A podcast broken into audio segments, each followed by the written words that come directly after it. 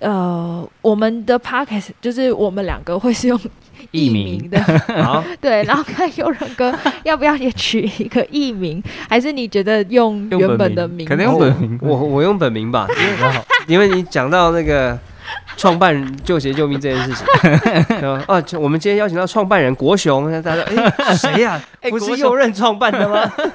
我觉得国雄这个艺名蛮好笑的，对啊，为什么网络上大家都讲右任创办救邪救命？突然以为换人了。不知道是谁，我这来骗人的吧？这个是。国雄是我觉昵称得国雄？这个昵称很有趣，太正式了。之后的来宾可以请他们参考这个名字，叫国雄，所以来宾你们会匿名，虽然这是一个特色了，但大家都知道是谁，对对对，就是因为都是教会里面的人，声音声音大概都知道是谁，只是就会取名字。哦，就是有趣有趣。对，像牧师他们录也是，就是就随便取一个名字。哦，可是他们如果谈他们创办某某教会的故事，那不就很明显是？对我刚刚是在想说，呃，就是都 OK，只是担心，就是像说，可要称呼我们的时候，要叫我们的时候，但是我可能这我会我会不会直接说主持人？如果忘记名字啊，的话可以可以 OK，没问题还是跟您说一下我们的名字好了。啊，OK OK，这个真的有点尴尬，要讲出来，要自己讲出来都觉得不太好意思。才第一次见面，然后就介绍的昵称。我的是装蒜，装蒜对，装蒜，我叫小聪明，小聪明，对，原他原本改名过的，对对，他是更名过的，他原本叫青葱啊，哦然后可是好像之前有几集聊到，读书学霸，对对对，哦。那就变他就变小聪明，，OK，好，装蒜对对对，哎，，OK，右任哥，好，右任哥，右任哥，好的，好，OK。那我们 前面这样应该差不多，我们可以进一个片头，可以欣赏一下我们片头。好，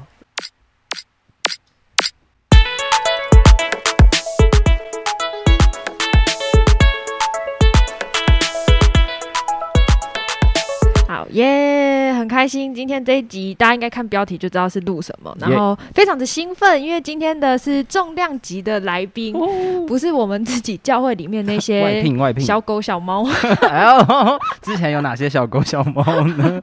对，是非常非常就是没有重金，但是礼聘邀请来的，对对对，我们上一集就是前几集有聊到我们去救学救命的那个心得，是的，对，所以今天邀请到专业的，还不是一般专业，超超是创办人来到我们当中，我们鼓掌欢迎。Hello Hello，大家好，我是救急救命的创办人右任，耶！欢迎好右任哥，对右任哥，刚刚片头应该大家就会听到我们在取艺名的过程，就是国雄，国雄哥，但最后没有国雄没有被采纳。哦，所以刚刚那个都有录进去啊，哦这么厉害，对对对，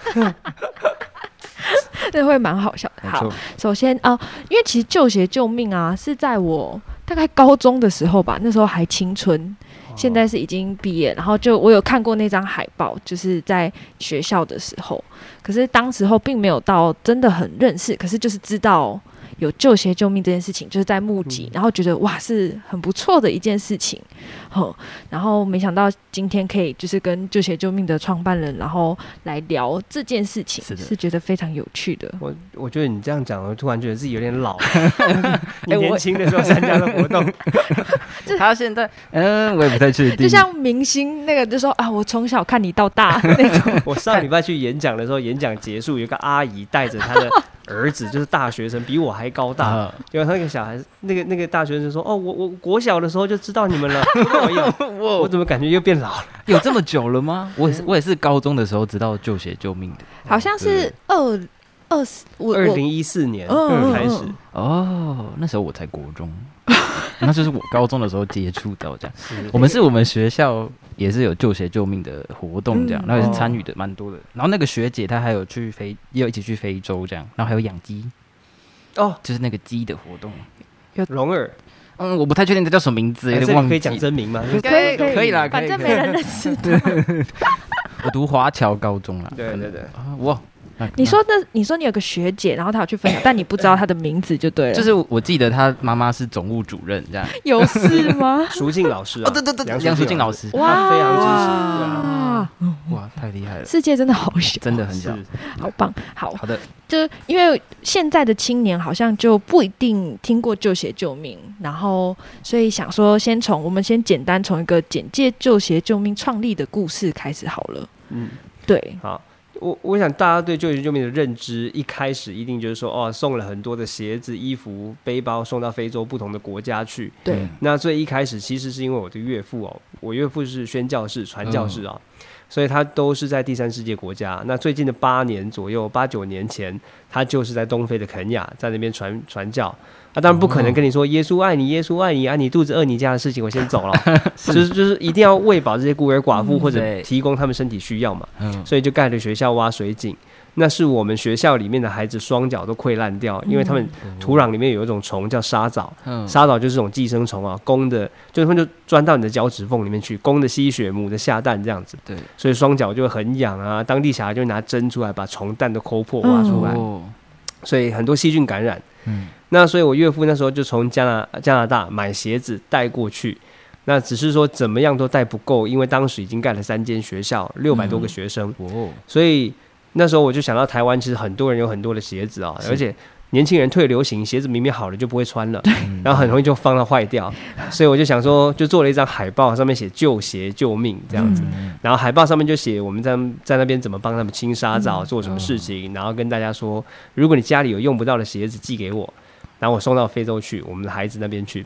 结果传一次、十次、一百次、一千次、一万次，整个在网络上到处大家都在传，上新闻报道，然后最后几万双鞋子冲到我们家里面来，把我们灌爆了，就变成救鞋救命了。子怎 么？对啊，好多鞋，是，所以蛮好奇，旧鞋救命的标语是右任哥想出来的吗？对，就是我在设计那个海报的时候，想要跟大家要鞋子的时候，然后我就想到几个我们那边比较严重的个案啦。我们比较严重的个案是有截肢到生命危险的嘛，嗯。那所以我们就我就想到说，大家的旧鞋就可以救命这样子，嗯嗯所以是也也没有所谓的想很久或者怎么样，只是一个灵感就写上去，哦然后就开始继续往前走就做了。哦。然后是因为这个运这个这个海报这个运动开始大家熟悉了之后，那后后来真的要成立协会，对。他想就直就直接就沿用这个名字叫救鞋救命。哦，那时候大家已经有一个印象了，然后也都知道了。对啊，嗯啊哦，会有曾经想改名吗？其实有啊，其实一直一直都会，我觉得每一个品牌或者机构都一定会一直在在转变嘛。对，包括最近那个 Facebook 才刚改啊，哦 Meta 嘛，对不对？？对，所以就说，因为你的产品或者是因为你所要做的事情的范围，你不断的扩张，嗯你有可能就会面对到转型或者是转名啊，所以我觉得这个都是未来都是有可能的啊、哦，嗯因为我知道，就是现在听到旧鞋救命，如果没有特别再去了解的话，会一直觉得好像只有在做鞋子这件事情。可是其实现在已经做了好多哦。对，因我我觉得这种东西就是双刃剑嘛，就是说嗯我们在非洲做的事情，当然因为扎根当地之后，你发现说哇，你给他鞋子，然后不帮他医不可能，所以就有医疗出现，然后开始有这种卫教，然后开始有铺地板，改变当嗯当地环境，甚至到挖水井、水资源、盖学校。然后养鸡、农耕，整个社区发展都第三世界国家里面，通常讲援助都会谈到这些东西哦。那可是反过头来，如果我讲我们是在做这种人道救援工作，我诚实讲，大家就就就也不认识你了，也模糊掉了。嗯，可是今天我想救鞋救命的时候，大家都很清楚知道我是谁，要做做什么事情很有，指标性，对，很 很有指标性。可是反过头来，它也有可能会局限住我们，嗯所以它就是双刃剑嘛。嗯是是嗯是，啊了解。哎，所以听起来一开始好像救鞋救命，他们只是一个活动，就是因为跟可能跟岳父聊天的过程，然后就想说，哎，可能可以送个鞋子。那后来怎么会就是变成想要变成一个协会这样子？我觉得是因为一开始送鞋子真的送到当地之后，看到孩子们穿上鞋子的喜悦，或者是真的帮他们做好医疗，或者是做很多的事情，你你你看到感动越来越多。嗯，那那个鞋子三五万双、十万双很多，可是你发一个村庄、一个部落、一个山头，总有发完的一天。嗯发完的时候，就很快的朋友就会跳出来，就是说：“哎、这个这个运动太棒了，哇，这件事情太棒了，右任你应该继续坚持下去。”嗯，那我们也会很诚实跟朋友说，你当然叫我继续做，因为是我搬货，我捐 钱的，对啊。然后你就对，后来大家后来我才知道说，没有，其实大家真的想做啦，就是很多、嗯像我们刚刚讲嘛，学校老师就会说，我们这边有学生可以自工食宿，可以做很多、嗯很多事情。对，有教会可能就是说，哦，我们可以帮忙募鞋子，帮忙募钱。嗯啊、有人可能打个电话给海运业者说，我们帮你问问看有没有折扣，就是说大家都愿意这样做，我才觉得说，其实真的是可以继续往前走。嗯然后，所以我跟我太太就成立了协会啊。嗯那我们成立协会之后，其实名字不叫救鞋救命而已啊，嗯我们全名其实叫做社团法人救鞋救命国际基督关怀协会啊。所以，所以我说，如果我做的事情没有比别人多，起码名字比别人长一点点了。气势不能输，是是是了解。这这应该练习很多次了吧？要念到刚这么顺。是是是，每天都在讲他嘛，对不对？是是是，但我想公司的员工有时候在写那个抬抬头的时候会哦真的在报账在真的。报账的时候应该会对，那时候都会说，为什么你要把名字取那么长？然后呢，像像收那五倍券啊、振兴券啊，呃对，要他要特别写名字的话，所以我们就直接盖了一个章，就是 振兴券使用章，啊，名字全名这样子。很容易就错了，原来还有这个因素的，对。这样。好好笑哦。OK，那我们呃，所以刚其实已经有简单提到救鞋救命已经做了很多的事情，然后我们可以放在后面一点点，然后我们更多的呃更认真的，然后让有一些青年可以了解，好像在哦、呃这个协会做了什么，然后还有这个世界好像在别的地方其实也有很需要的，然后发生什么事，然后想说中间穿插一点。就是可能我想多一点认识右任哥的部分，就是右任哥是是从小就认识神吗？就是自己的家庭原本就是其实我小时候不是基督徒长大的，哦。我们家是传统宗教，嗯嗯，然后是我到澳洲读书的时候，嗯。嗯啊、我我我那时候要想要找一个地方打篮球啊，所以是找到一个篮球场，全部都是涂鸦，嗯。然后找到一个、呃、里面一个人，就是全身都是刺青这样子嗯，然后就跟他打篮球。然后跟他打篮球交朋友之后，才发现被骗了。原来那里是教会，原来他是牧师啊！我都以为牧师是人模人样的，然后结果竟然这样也能当牧师。那当然是因为他的故事很特殊啦，就是说嗯他跟我说他全家都混帮派的，他哥哥也是混帮派的。哦他三岁的时候，爸爸就被在门口就被杀掉，天哪，然后他妈妈也是酒鬼。嗯然后我才想说，这个这个哇，这个怎么这么特别？我对我对基督信仰当时是没兴趣，可是对这个这个男人就蛮好奇的，嗯就是说怎么会从社会上的这样的一个角色变成这现在的大大家长这样子？那他就告诉我他的耶稣，然后所以其实也是因为他的陪伴，牧师的陪伴，我才慢慢就是我的生命才慢慢改变的，要不然。嗯大家可能看新闻报道也会常常提到，就是说啊，右任啊，光头刺青、街头涂鸦 被警察追的啊，就是我也是辍学生啊这一类的，所以我我想是因为牧师当时陪伴，看到我生命上我自己看不见的事情，嗯所以才有这个机会。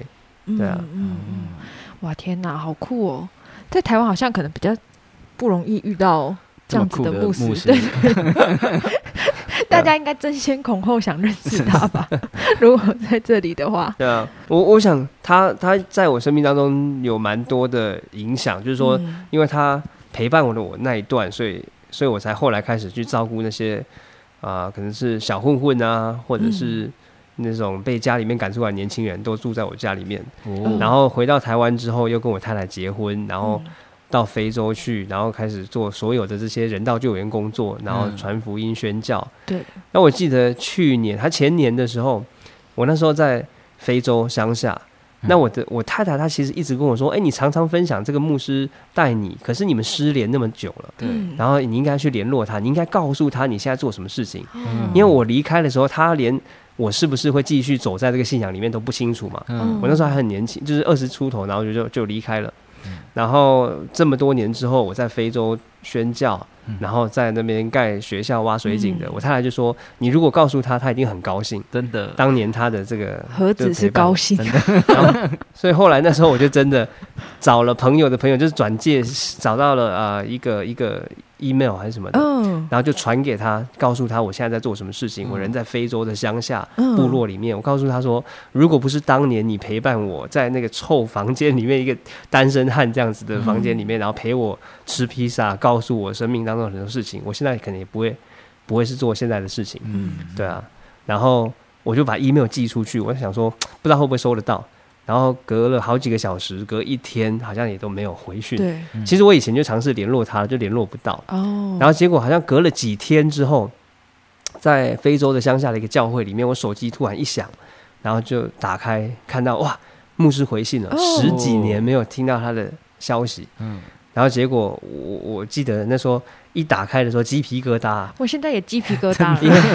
为因为我一看的时候他已经整个人都是白头发了。嗯，就是我的我的印象还是他骑重机，全身刺青，然后跟我们混在一起这样子。帅嗯然后结果我一打开一看，哇，他全头整个头发都白了，然后有点那种胖胖中年发福那种感觉。嗯，然后我才意识到说，哇，我们已经这么，我们已经都长大了，嗯是然后他也已经慢慢老了。嗯，然后接下来读他给我的信，我是更鸡皮疙瘩，他就跟我说，他就说，佑任，我本来就很相信你是会改变国家的，嗯，然后他就说，我在你身上花的每一分每一秒都没有浪费，都很值得。嗯，对啊，所以我觉得很感动，就是说我们我们永远不知道我们花的时间陪在别人的身上，最后会造造成什么样的事情，真的，对啊，天哪！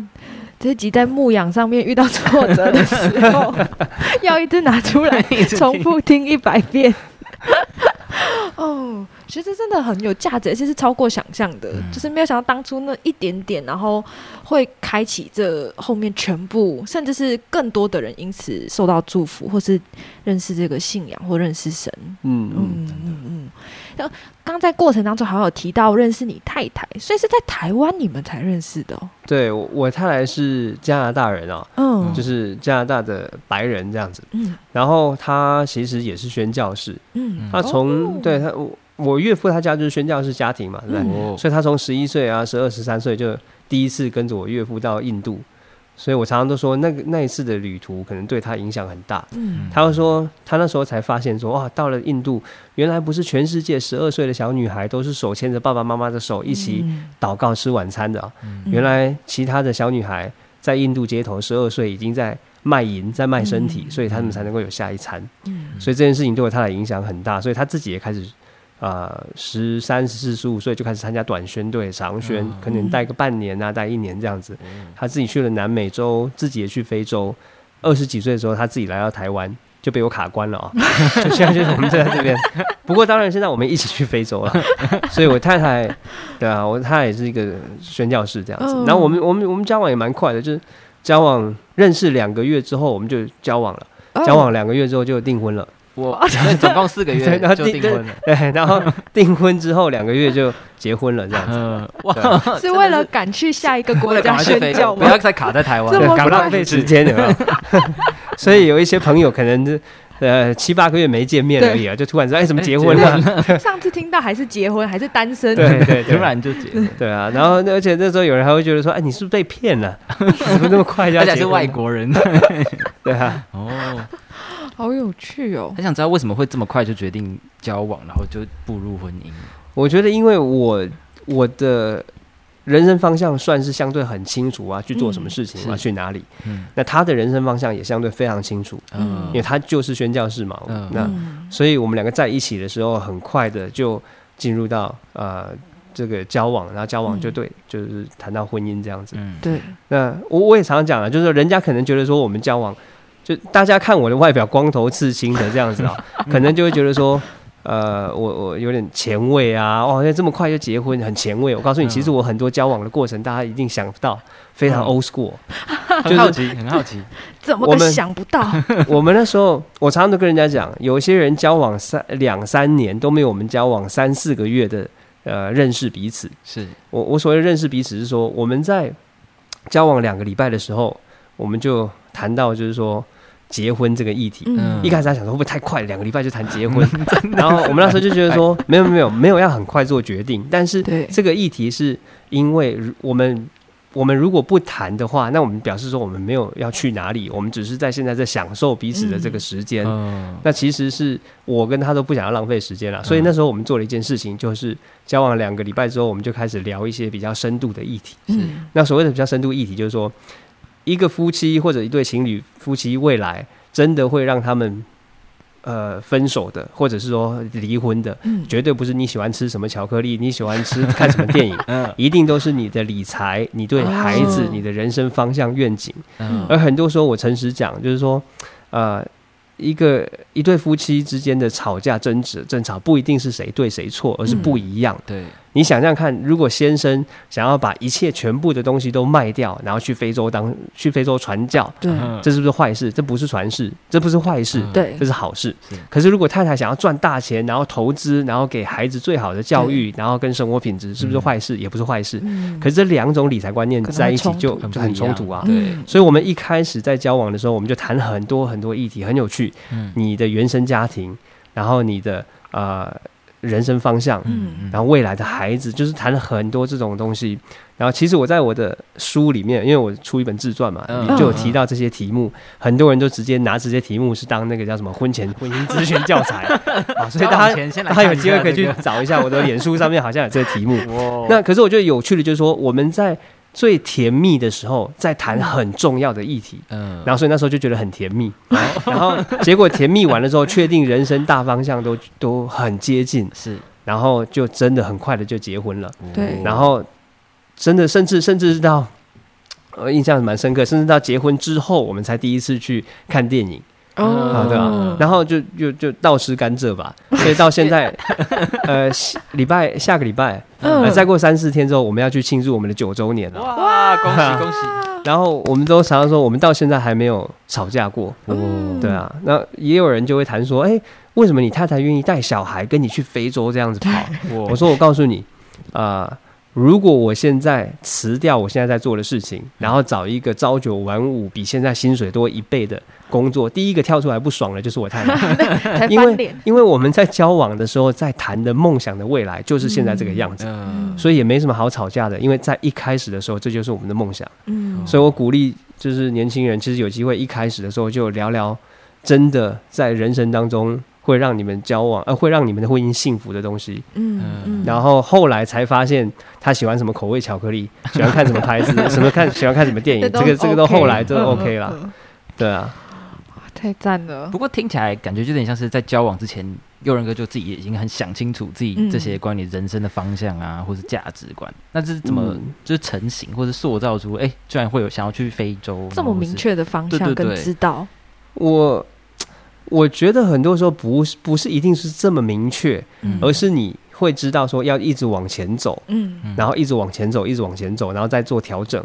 嗯不是大家很多所谓的宣教士也好，或者是很多做了什么创业或者做什么事情的，大家不不一定都是所有的事情都知道，对，嗯而是一个继续不断的尝试，然后去嗯调整。呃，我我举例来讲，我常常会给年轻人一个建议哦，就是。大家都会想知道说啊，怎么找到人生方向啊，或者说给什么年轻人一些建议我超啊。想知道的。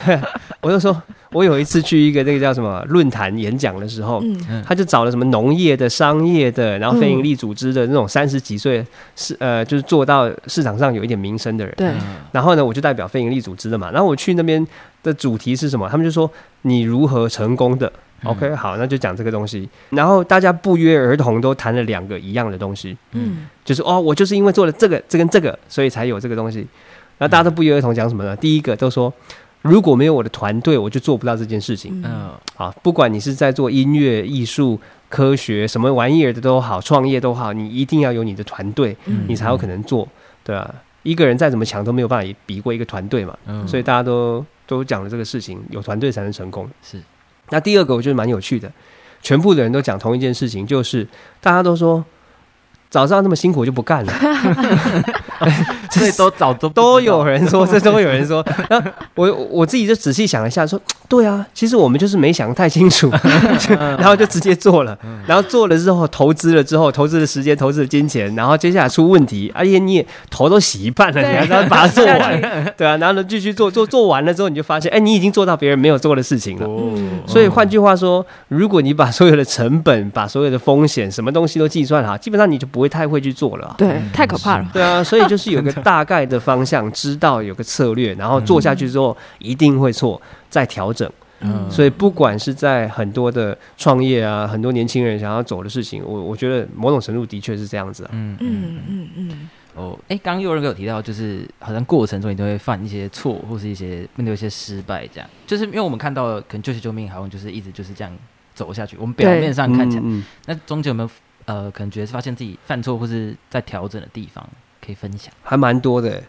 就是说，除了呃，除了在非洲执行这些专案，就是说怎么样发送物资，怎么样盖学校，嗯。或者是一个专案执行，钱砸下去之后发现出问题，嗯，一直不断的要调整以外，包括在台湾端也是一样，你的整体的管理好了，嗯你跟人之间的关系，嗯或者是你的团队之间的关系，这种摩擦，我觉得都是呃，大家都一定是流很多眼泪过来的啦。嗯对啊嗯所以这些，嗯，我还记得我们协会里面有很大的冲突的时候呢，然后这时候我就呃听到了另外一个协会他们的冲突也很大，然后我就整个就是安心了。我们也没有那么糟糕嘛，大家都很糟糕，对啊，就好像说你功课没写，你听到你的同同学学也也没没写，对，然后我也还好。啊 OK，好的，对啊不过诚实讲，真的所有机构都有问题。嗯，每一间教会、每一个机构、每一个组织，你觉得他做的很好，嗯。一定都有他的挑战跟问题，嗯。是你看不到的，对吧、嗯救急救命也问题一大堆。那重点是有没有办法再调整，再比昨天更好一点点，然后继续往前走，继续往前走，这样子。是嗯是，嗯那，那就是。哎，突然就没有按照反纲，但很好奇，那就是让你们没有想放弃，因为我们人性就是这种碰到碰到挫折就会不想做了，而且又觉得啊，一开始不是我想做的、啊，那怎么让你坚持下去，或是觉得啊没有放弃，还是愿意继续调整？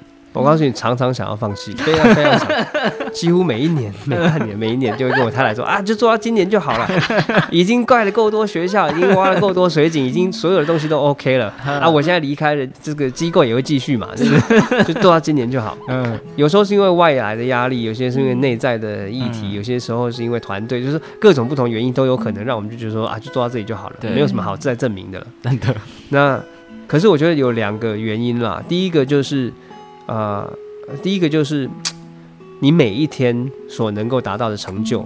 嗯，当你今天在做一个案子的时候，从零没有到募到这个款项，募到一百万好了，然后真的完成了一个个案，为学校全部的新的课桌椅都做好，然后孩子们可以认真上课。我觉得完成一个案子，做完一个演讲，然后写完一份报告，就是说你每一天在一直不断的完成的过程当中，其实会有成就感。嗯我觉得这成就感是可以让大家对自己所做的事情是有兴趣的。嗯啊，不管是做什么工作都一样。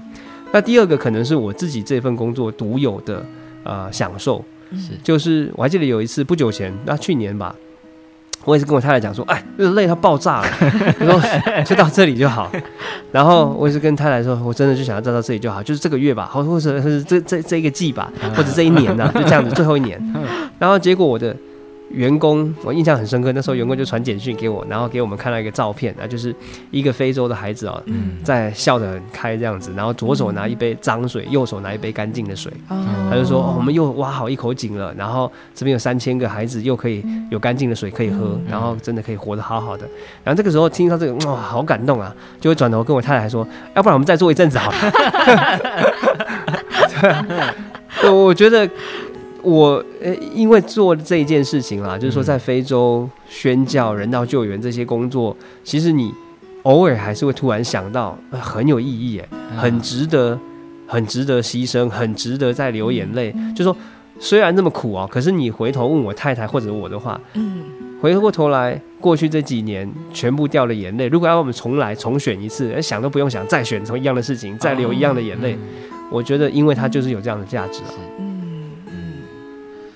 真的超赞的。哇，很被鼓励，就是觉得好像呃，怎么去，有点像是数算上上帝的恩典，或者在当中好像真的发生过哪些事情的那种感觉，就可以成为很棒的激励跟鼓励，这样。哇，嗯。太厉害了。真的，因为在教会也有很多，我我觉得，嗯，虽然说不需要去比较，只是就是我觉得在那个过程里面，也会我们觉得有很困难的时候，嗯但跟一个协会，我觉得营运，我真的好难想象，就是从刚开始只是单纯个人，我想要去帮助，好像我看见一些议题，到最后我真的还去成立一个协会，然后用一个团队，然后不只是这个地区，甚至是更多更多的地区，然后还有社区营造这件事情，我觉得是最厉害的，就是很更全面的，然后是想要。就像说，不只是给他鱼，然后是教他钓鱼，让他们在那个生活可以去改善或是经历神那种感觉，嗯，是很厉害的。对啊，我我有时候跟我太太回头想，或者是说有时候就是，我记得有一次也是我在做简报吧，还是做什么忘记了，嗯，就是列出我们做的事情，然后突然之间我们就停下来说，哇，你有办法想象我们真的做了这些事情吗？嗯就我我我没有办法想象，怎么会有这么多的人，然后这么多的事，跟做了这么多的呃，东西出来，对对啊，所以其实是很难很难想象的。那当然，大部分的时间也都是埋头在里面，一直不断的再下一步，再下一份报告，再下一间学校，再下一口水井嘛。嗯，对啊，嗯，好哦，那很开心，今天我们可以邀请到佑任哥，谢谢谢谢谢谢谢谢。好，那我们今天 pocket 就到这边结束，大家拜拜。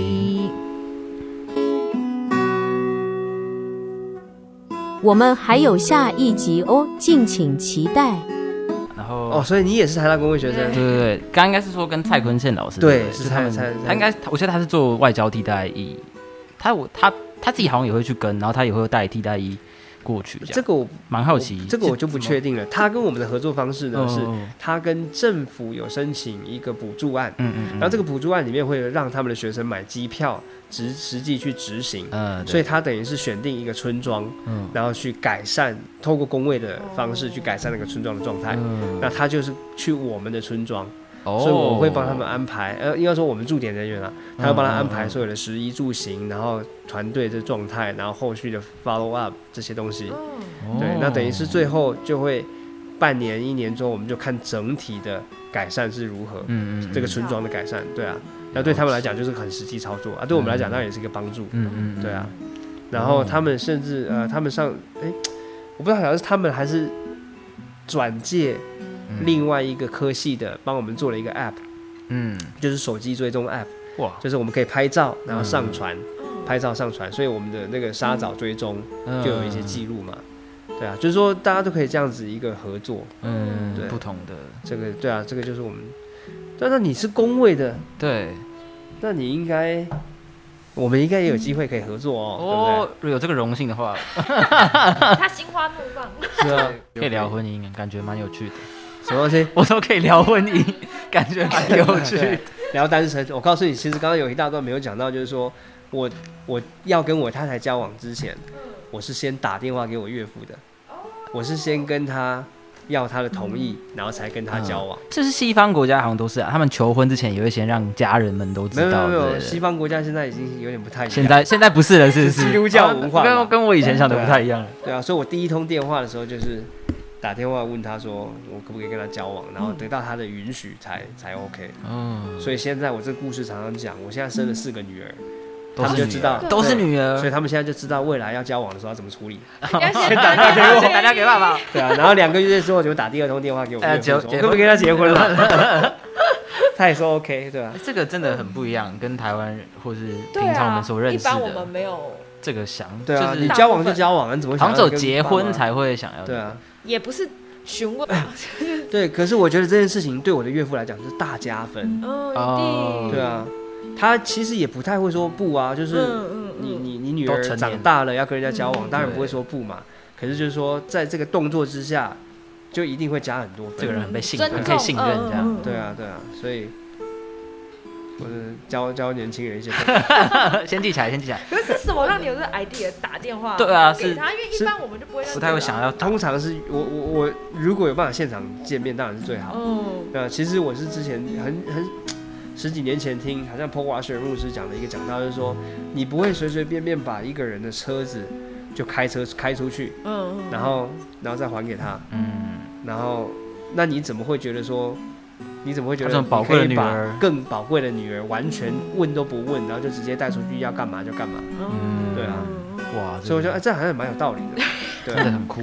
所以我就当然因为没有办法跟他见面，是因为他人在加拿大，对，嗯对啊，所以我那时候就用什么 Skype 还是什么的，嗯。当年的那个，然后就跟他视讯见面这样，嗯对啊哇塞，这个真的超酷的哎。对啊，然后就是他就开始就问了很多问题，嗯比如说你怎么认识我女儿？你是谁啊？哒哒哒。可是我告诉你，其实我太太当时就已经先跟他爸爸讲，嗯嗯，因为我们越来越熟悉了嘛，对不对嗯？其实他就会跟他爸讲，嗯，然后所以他爸也知道我是谁这样。嗯，然后他问问了很多问题，问到最后一个问题就是说，那你你们两个站起来背对背一下，看一下。因为老啊我高，身高。吗？